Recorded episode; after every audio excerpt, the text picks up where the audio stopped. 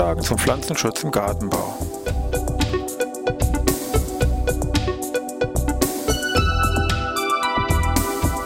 Ein wöchentlicher Podcast der Forschungsanstalt für Gartenbau an der Fachhochschule Weinstefan von und mit Thomas Lohrer.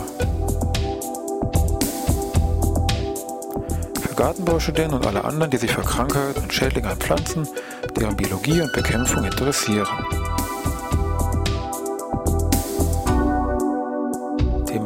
Heute Otto Appel.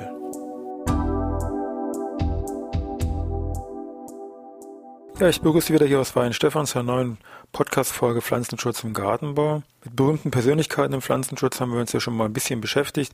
Sie erinnern sich vielleicht an die Podcast-Folgen zu Anton de Barry und Julius Kühn wir uns heute mit einem dritten hier wichtigen Pflanzenschützer beschäftigen, nämlich dem Herrn Otto Appel. Damit hätten wir unser, sage ich mal, hier zentrales Pflanzenschutztrio so ein bisschen komplett. Otto Appel gilt als Nestor des deutschen Pflanzenschutzes und lebte von 1867 bis 1952. Geboren wurde er am 19. Mai 1867 in Coburg, ist dort als Sohn eines angesehenen Kaufmannshauses geboren worden. Das fing alles andere als optimal in den ersten Jahren weil es ihm gesundheitlich doch sehr schlecht ging, weil er sehr früh erkrankt ist an Diphtherie und Scharlach, eine Krankheit, an dem schon drei seiner jüngeren Geschwister gestorben sind, aber hat diese kritische Phase ja mehr oder weniger gut, sage ich mal, überstanden. Hat nur eine relativ lange Phase hier der ja Genesung, Rekonvaleszenz hier durchlaufen müssen. Und derzeit natürlich kommt für so ein Kind natürlich sehr schnell Langeweile auf und dann hat er eben angefangen, sich hier mit Steinen zu beschäftigen, also jede Menge Steine gesammelt. Hat er mal zu Weihnachten hier so eine Steinsammlung geschenkt bekommen. Der Hausarzt ist oft hier in der Familie vorbeigekommen, um eben hier nach dem jungen Sprössling zu gucken, wie es ihm soweit, sage ich mal, geht, wie die Genesung voranschreitet.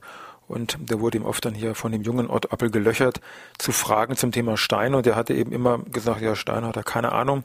Pflanzen, da hat er natürlich eher als Arzt Ahnung und wenn er jetzt Pflanzen irgendwelche Fragen hätte, die könnte er ihm schon beantworten. Gut, dann hat das sich der junge Otto Appel das Herz genommen, ist eben dann von Steine, sage ich mal, auf Pflanzen umgeschwenkt und konnte sich auch sehr schnell begeistern für diese botanische Thematik, hat auch später dann hier, nachdem es ihm dann wieder deutlich besser gegangen ist, hier eine ganze Reihe von ersten botanischen Exkursionen hier in der näheren Umgebung von Coburg gemacht, auch entsprechende Herbarien angelegt. Mit dieser Begeisterung für Pflanzen war natürlich auch das berufliche Fortbestehen ist mal so ein bisschen vorbestimmt. Also hat er eine Lehre in Apotheke gemacht, hat dann noch irgendwann mal kurz Zeit später nach gewechselt zur Löwenapotheke nach Weimar, hat dort äh, durch Professor Hausknecht noch recht gute Förderung hier bekommen, hat zu diesem Zeitpunkt bereits erste Veröffentlichungen zur Blüte vom Aaronstab geschrieben, hat systematische Studien zur Gattung Carex durchgeführt und hat hier zu dieser Zeit schon so seinen Spitznamen Carex bekommen.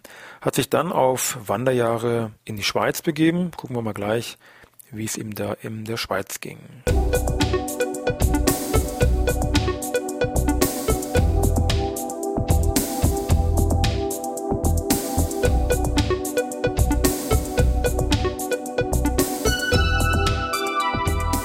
In der Schweiz war so seine erste Station hier eine Apotheke zum Biber in Schaffhausen.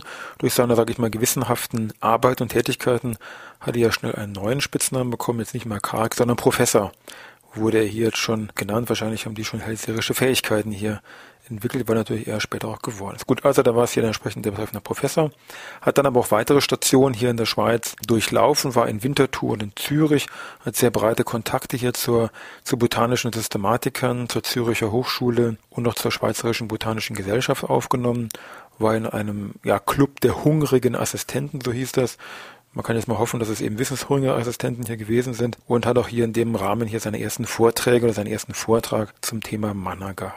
Nach dem Abschluss dann dieser Gehilfenzeit hat er dann das Studium der, ich sag mal, angewandten Botanik Pharmazie in Breslau aufgenommen.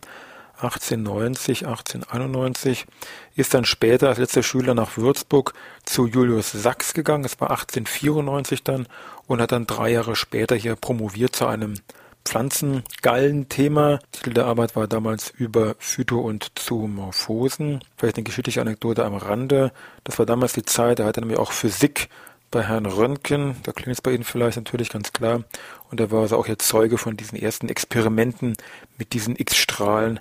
Röntgen war immer dagegen, das Röntgenstrahlen zu verkaufen, er sprach immer hier von diesen X-Ray, von diesen X-Strahlen. Gut, ähm, zurück zu unserem Otto Appel. Hat er nach dieser Promotion dann noch für ungefähr zwei Jahre, 1897, 1898 hier am ebenfalls Würzburg Institut für Hygiene und Bakteriologie gearbeitet, hat er dort sich, sagen wir mal, so ein gewisses bakteriologisches Grundwissen hier entsprechend angeeignet, was ihm später auch ganz gut hier hilfreich war. Ist dann 1899 an die damals neu gegründete Biologische Abteilung für Land- und Forstwirtschaft des Kaiserlichen Gesundheitsamtes nach Berlin übergewandert, hier dort am Botanischen Labor tätig unter Leitung von Toubeuf, auch so ein bekannter, berühmter Botaniker, Pflanzenschützer, sag ich mal, und ist dann 1903 auch dessen Nachfolger geworden. Diese Abteilung hat dann im Laufe der nächsten Jahre gewisse Umstrukturierungen, auch namentlicher Art, erfahren. 1905 wurde das dann die Kaiserliche Biologische Anstalt für Land- und Forstwirtschaft und dann 1919 wurde es dann zur Biologischen Reichsanstalt für Land- und Forstwirtschaft, dessen Direktor dann Otto Appel auch 1920 dann geworden ist.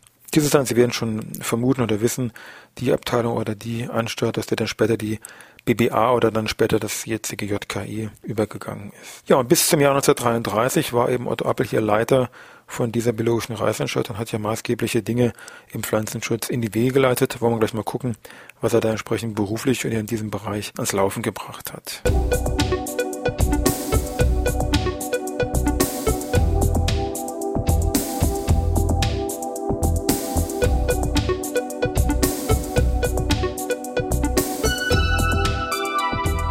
Beruflich kann man schon erahnen, wenn wir zu Beginn gesagt haben, Otto Appel, Nestor des deutschen Pflanzenschutzes.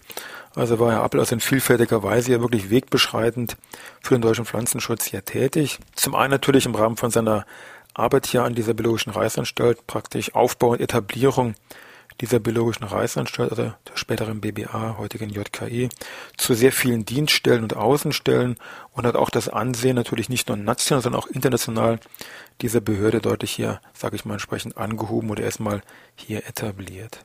Die eigenen Forschungsschwerpunkte von Otto Appel lagen im Wesentlichen hier im Bereich Kartoffelanbau, also Pflanzenschutz und Kartoffeln. Das war so sein Hauptsteckenpferd. Da waren natürlich auch viele andere Dinge hier auf den Weg gebracht. Hat sehr früh bereits die Verknüpfung Pflanzenschutz und Pflanzenzüchtung hier gesucht, was da heute immer noch ein wichtiger, sagen wir, vorbeugende Maßnahme natürlich hier im Pflanzenschutz ist. Hat äh, zu dem Pflanzenschutzgesetz, zu dem ersten deutschen Pflanzenschutzgesetz von 1937, da war zwar schon Ruhestand, aber hier zentrale Vorarbeiten geleitet. Also die ersten Entwürfe gehen auf ihn zurück, die bereits 1914 aufgestellt worden sind. War auch im Ausland hatte er sehr große Kontakte und sehr rege Tätigkeiten hier.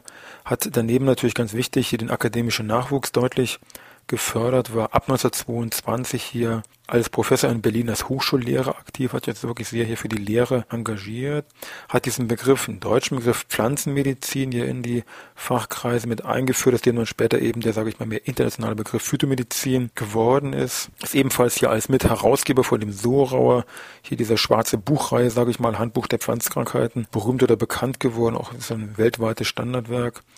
Und anhand seiner, sage ich mal, Wortäußerung, meine Lieblingsbeschäftigung in der Beruf lässt sich schon erahnen, dass er fachlich immer bei der Sache, sage ich mal, war und hier im Dienst. Aber darüber hinaus jetzt nicht so ein, sage ich mal, introvertierter Stubenhocker war, sondern ein ganzes Gegenteil, doch sehr kontaktfreudig und fröhlich gewesen sein muss. Auch die Fähigkeit hatte, Menschen hier zu verbinden und ein sehr gutes Arbeitsklima zu schaffen und auch Leute zu begeistern, dass eben, sonst kann man sowas ja gar nicht alles ganz alleine auf die Beine stellen, da braucht man auch entsprechende Mitstreiter, die das Ganze natürlich hier auch mittragen. Ihm sind im Laufe der Jahre sehr viele Ehrungen zuteil worden. Die lassen mich jetzt gar nicht alle hier irgendwie, sag ich mal, ähm, komplett aufzählen. Allgemein wäre vielleicht wichtig zu nennen, drei Ehrendoktorwürden wurden ihm verliehen von Wien, Sofia und Berlin und ist Mitglied sowie Ehrenmitglied von vielen nationalen als auch internationalen Vereinigungen gewesen.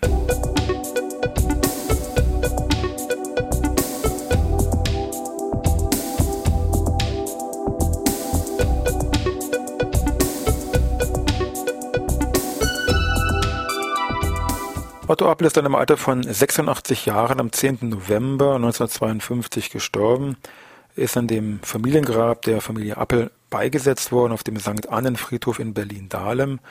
Die Grabstätte ist dann 1992 vom Berliner Senat zudem als Ehrengrabstätte anerkannt worden, um eben hier nochmal das würdigen, welche maßgeblichen Dinge hier diese Person geleistet hat.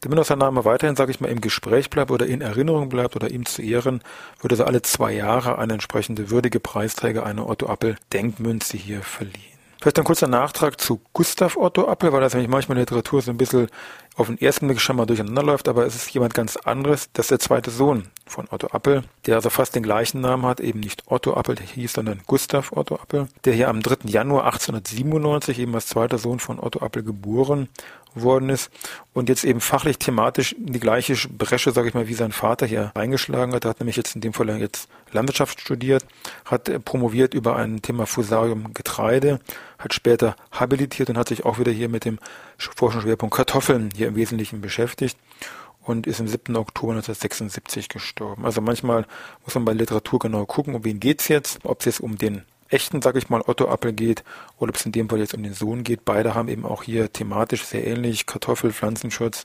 und und und hier waren sie entsprechend tätig.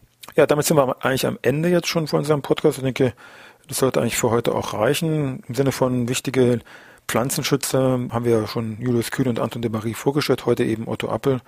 Und äh, ja, nächste Woche wollen wir wieder so ein klassisches Pflanzenschutzthema mit irgendeiner Krankheit oder irgendeiner Schädling uns mal an. Ich denke, für diese Woche soll es reichen. Also wir hören uns dann wieder nächste Woche Dienstag.